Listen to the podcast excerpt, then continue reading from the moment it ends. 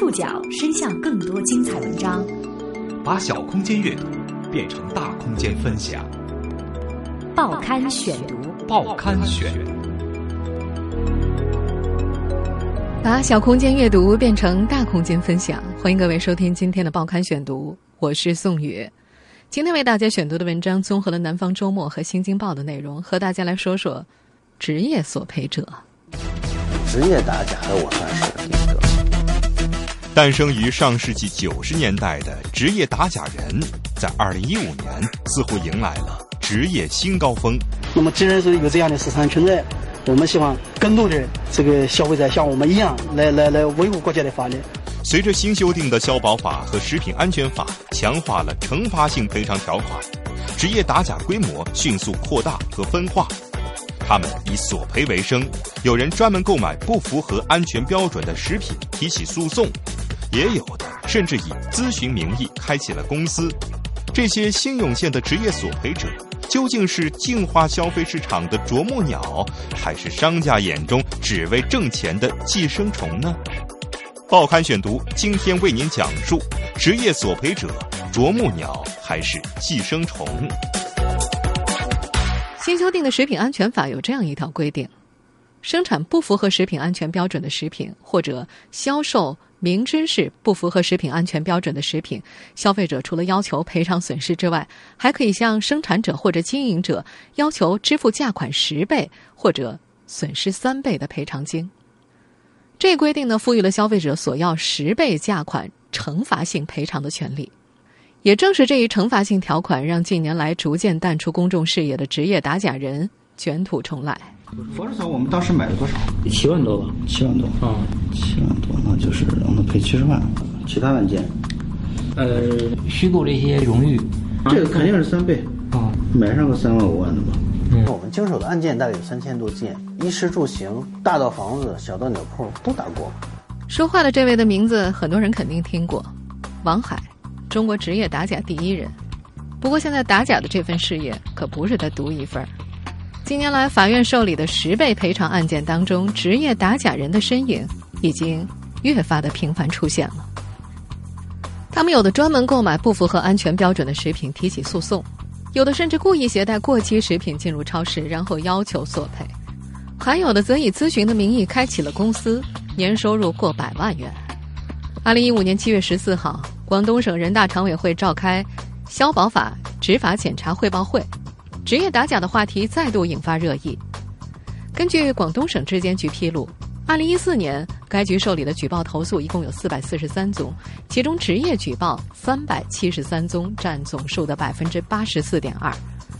广东省食品药品监督管理局指出，该局受理的行政复议案件当中，百分之九十七是由职业打假人提起的。在国家立法层面，对于消费欺诈、制假、售假、危害食品安全的打击力度越来越重，规定的赔偿额度越来越高的背景之下，有一些职业打假人就觉得他们已经迎来了一个赚钱的时代。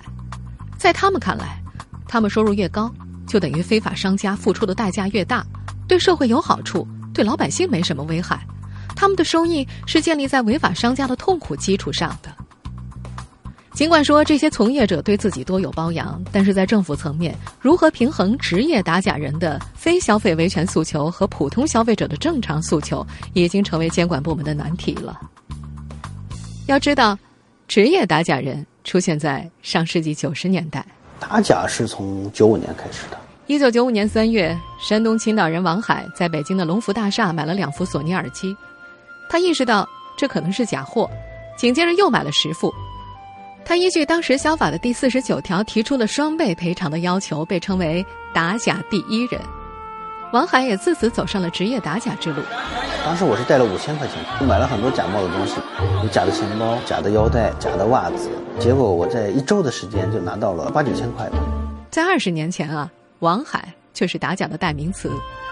现在二十年过去了，职业打假早就成了一个行业了。根据王海的描述，这是一个没有门槛的行业。鱼龙混杂，黑社会、大学生、律师等等，谁都可以加入。根据他估算，目前全国大约有一千名职业打假人，光北京就估计有两百人。打假人的分布目前仍然是以一二线城市居多。既能够帮助消费者打假维权，又能够获利。在这个看似社会效益和个人利益兼顾的职业打假群体当中，最近是衍生出一批只以牟利为目的的团队或者个体，呈现出以利益为主导的倾向。中国连锁经营协会在一份材料当中指出，将其称为职业索赔者，更加符合这个群体的本质。那么，这种新涌现的职业索赔者，究竟是净化消费市场的啄木鸟，还是商家眼中只为挣钱的寄生虫呢？我们今天的报刊选读就要和大家一起来分析一下。在企业和政府监管者眼中，职业索赔者是一群游走在法律灰色地带的监督者，稍不留意就可能越界。他们貌似在打假，可其行为和做法又像是在敲诈。报刊选读继续播出：职业索赔者、啄木鸟还是寄生虫？先来说说咱们南京的事儿吧。在二零一四年六月份。南京一家超市就遭遇了职业索赔者做局，我们来听听当时的新闻报道。六月三号晚上八点二十分，南京悦家超市内出现了两名特殊的购物人，他们不像其他消费者一样正常选购商品，而是推着手推车直奔食品货架。其中一人站在手推车上，直接翻找货架最顶端的纸箱。经过多次翻找，最终找到了过期四天的善存片。根据负责处理此事的南京市建邺区市场监督管理局沙洲分局局长许涛回忆，投诉人举报自己买到了过期的保健品，一共十盒，价值八百八十元。他们根据《食品安全法》以一赔十的规定，要求商家赔偿八千八百元。超市内部管理系统一般会对过期商品提前预警，有专人处理下架。是怎么会出现这么多的过期产品呢？面对超市的疑惑，监管部门调取监控录像，发现投诉人于数月前到超市翻出那些快要过期的商品藏起来，然后算好时间再来取货。秦淮区人民法院法官陈玉峰，他根本就不是一个普通的消费者，而且他这种行为超过了一个法律规定的限度，也就是说诚实消费的原则，应该说是一种恶意来购买商品。所以说，我们法院在最终裁决的时候，不仅没有支持他的一个要求十倍赔偿的一个请求，而且对于他购买的这个部分商品的价款也不予返还。南京市中级人民法院发言人丽娟也表示，像这样的这个维权方式的话呢，不仅违反了我们消费者权益保护的初衷，也不利于构建和谐的消费环境以及稳定这个的市场秩序。那么，所以我们法院呢也没有支持他的这样的一个诉请。而在今年的七月份，广东省博罗县也发生了消费者索赔却遭警方抓捕的案例。根据广东省博罗县公安局介绍，今年的四月到七月之间，四名男子多次在博罗县的石湾镇、元州镇以及东莞等地的商场、商店购买货物。他们以货物为假货、过期食品等为由，向工商、食药等部门投诉为要挟，使商家害怕。答应给予财物，警方查明呢，一共是有四个人作案十多起，涉案金额达到三十多万元。当地警方表示，以目前掌握的事实和证据，这四名男子的行为被初步认定符合《中华人民共和国刑法》第两百七十四条敲诈勒索罪的构成要件，涉嫌敲诈勒索罪。目前公安机关已经立案侦查，并且对四人采取刑事拘留强制措施。在中国连锁经营协会副秘书长楚东看来。如果把这些人叫做职业索赔者，还算是褒义的称呼。在行业里，他们被俗称为“商混”。一般来说，一些大型的连锁超市通常更加注重企业的声誉，工作人员对于投诉的处理比较规范，尤其受到那些职业索赔者的青睐。一些受访企业普遍反映，在他们处理的这类事件当中，围堵经营场所、索赔过程中大吵大嚷、漫天要价的现象经常发生。某连锁超市食品安全部门的负责人任远就遇到过前来找茬的职业索赔者，对方一开口就说最近没钱付房租了。根据中国连锁经营协会统计，华润万家、沃尔玛、大润发、家乐福等知名品牌企业每年处理职业索赔案件达到数百起。二零一二年，上海某大型连锁超市被迫向职业索赔者支付了近一千万元的调解费用。而这样的支出在大型连锁超市里是普遍存在的。通常而言，问题如果是由供应商的原因引起，超市会将赔偿费用转嫁给供应商。在人远看来，索赔者们通常是有标准化的操作模式，最主要的一点就是只认钱。购买问题商品之后，他们先到门店服务台投诉，如果无法达成一致，就到食药局举报或者起诉到法院。待食药局判出结果之后，再向门店索赔。一旦被投诉人服软，愿意赔偿和解，索赔者就会立即撤销投诉、复议或者诉讼。根据某连锁零售企业统计，在两百六十件相关案件当中，仅有二十六件上升到诉讼阶段，百分之六十五的案件在商家支付一定数额的调解费之后告终。而在索赔的过程当中，遇到生手要高价，遇到熟手谈行业价，几乎是种通例了。根据华北地区的著名超市物美集团质量安全部的负责人张新亚介绍，这些职业索赔者并不是一个人在战斗，团队作业是他们的重要特征。收集信息、踩点扫货、投诉索赔、应诉都有专门的人负责，各个小分队之间甚至还会划分山头。扫货的时候，二十多个人同时进入卖场，分不同工种寻找问题商品。结账时，对同一问题商品要求分开结账。如果索赔不成功的话，团队成员会用不同的姓名起诉。为了应对职业索赔者，这家超市集团的法务部人员已经从2009年之前的两人增加到了现在的十几人。门店客服平均每天要花上两小时专门来对付职业索赔者。在一些大型超市的从业者看来，这种行为不能够纵容。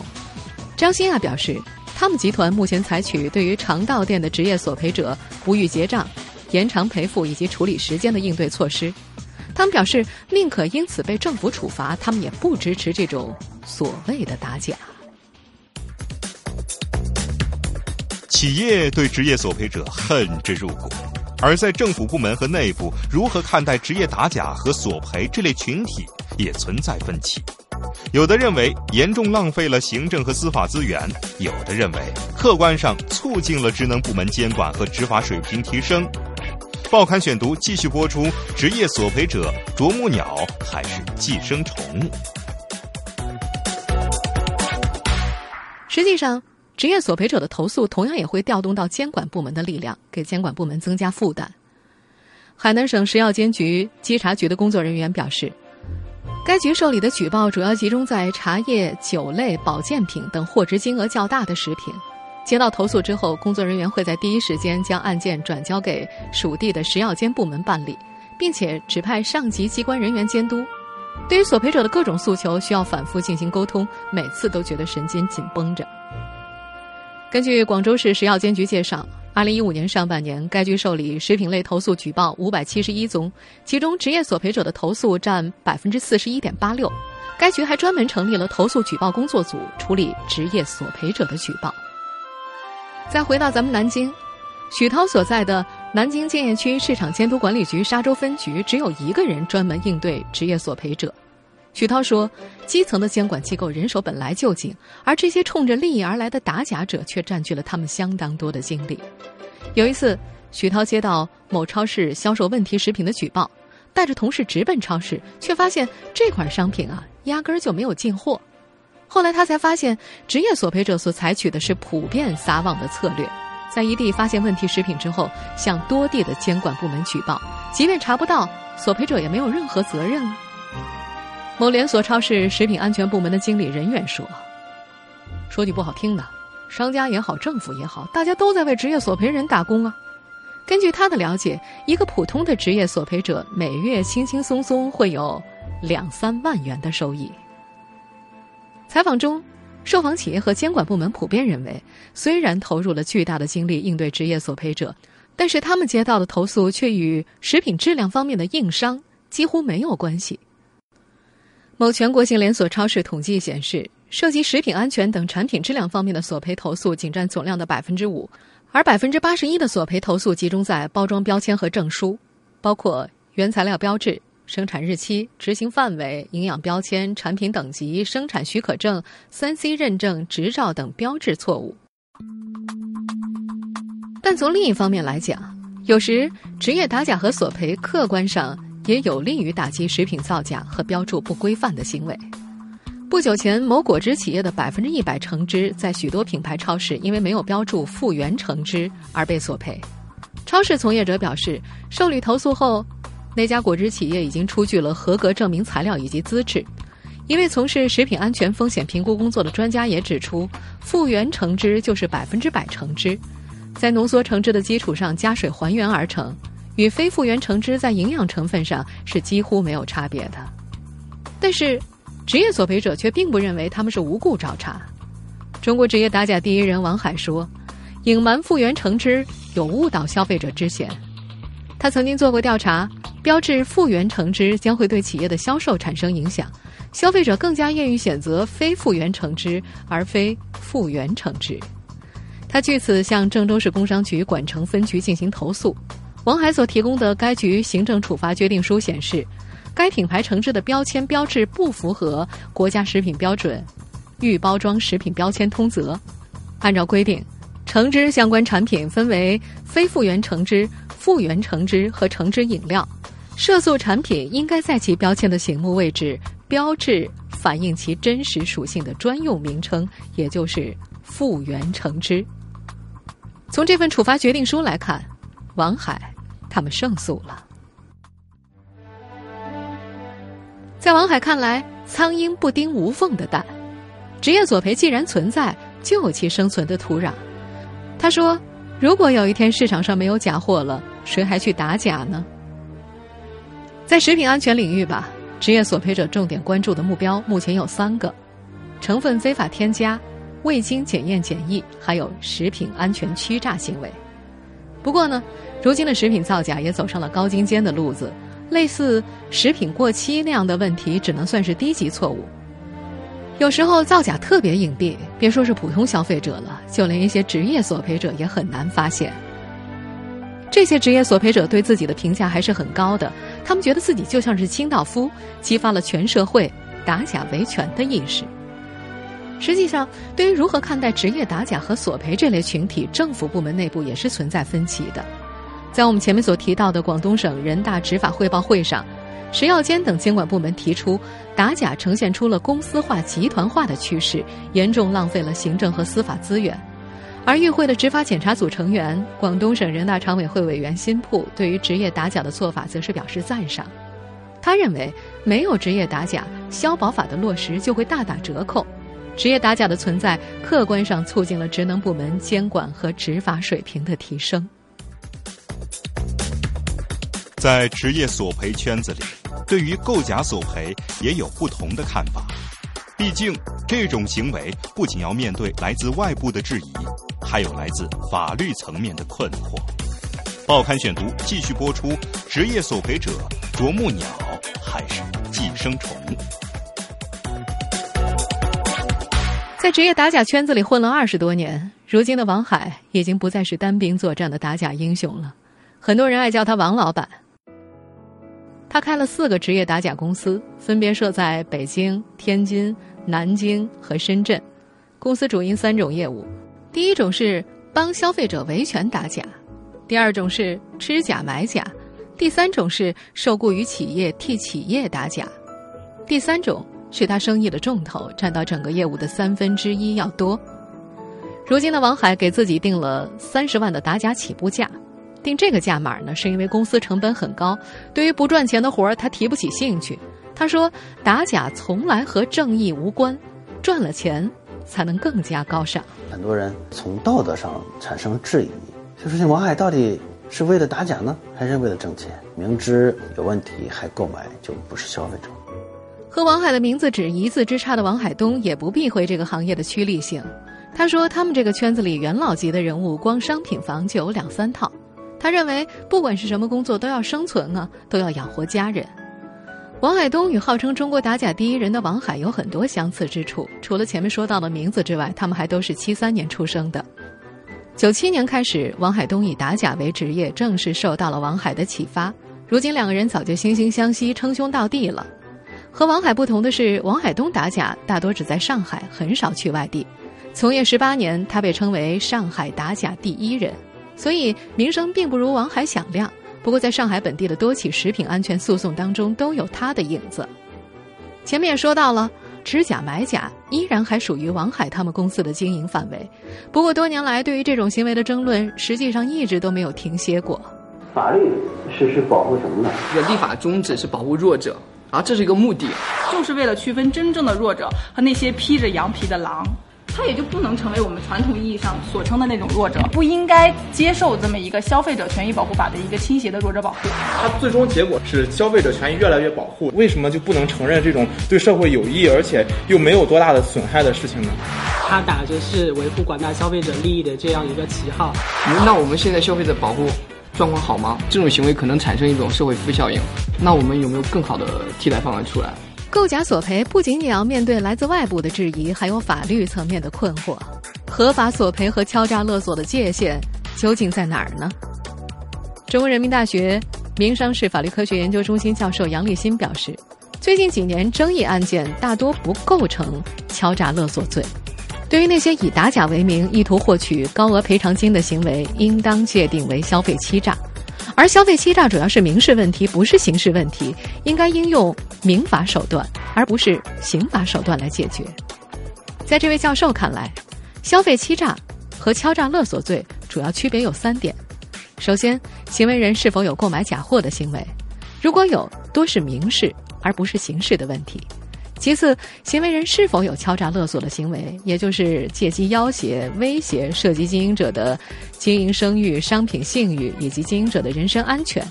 第三，就是行为人是否具备主观上的故意，也就是是否具有侵占经营者财产的目的，而且这个目的具有社会危害性。他强调，即便有些行为人有前两个客观方面的条件，但是如果不具备故意非法侵占经营者财产的目的，也不能够认定为敲诈勒索。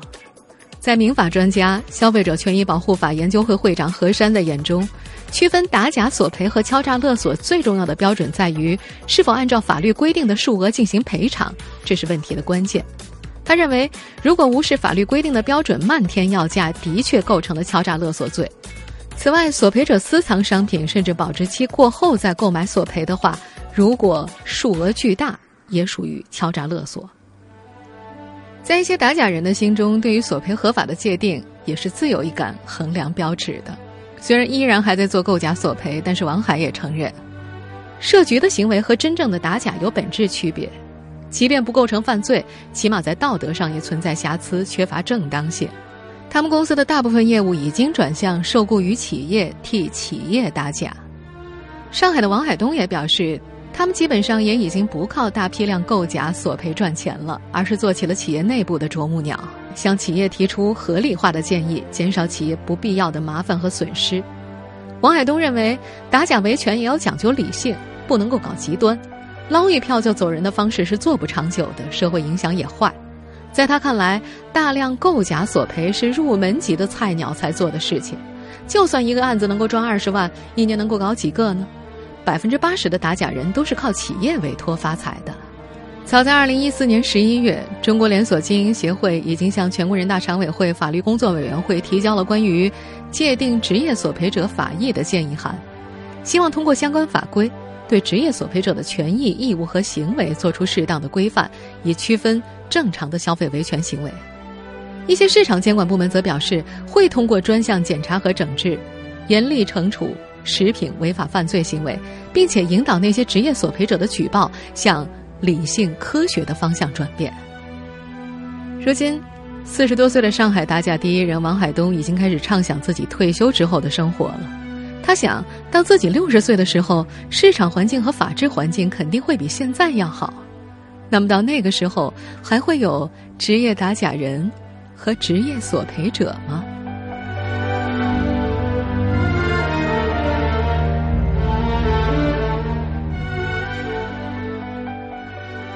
听众朋友，以上您收听的是《报刊选读》，职业索赔者是啄木鸟还是寄生虫？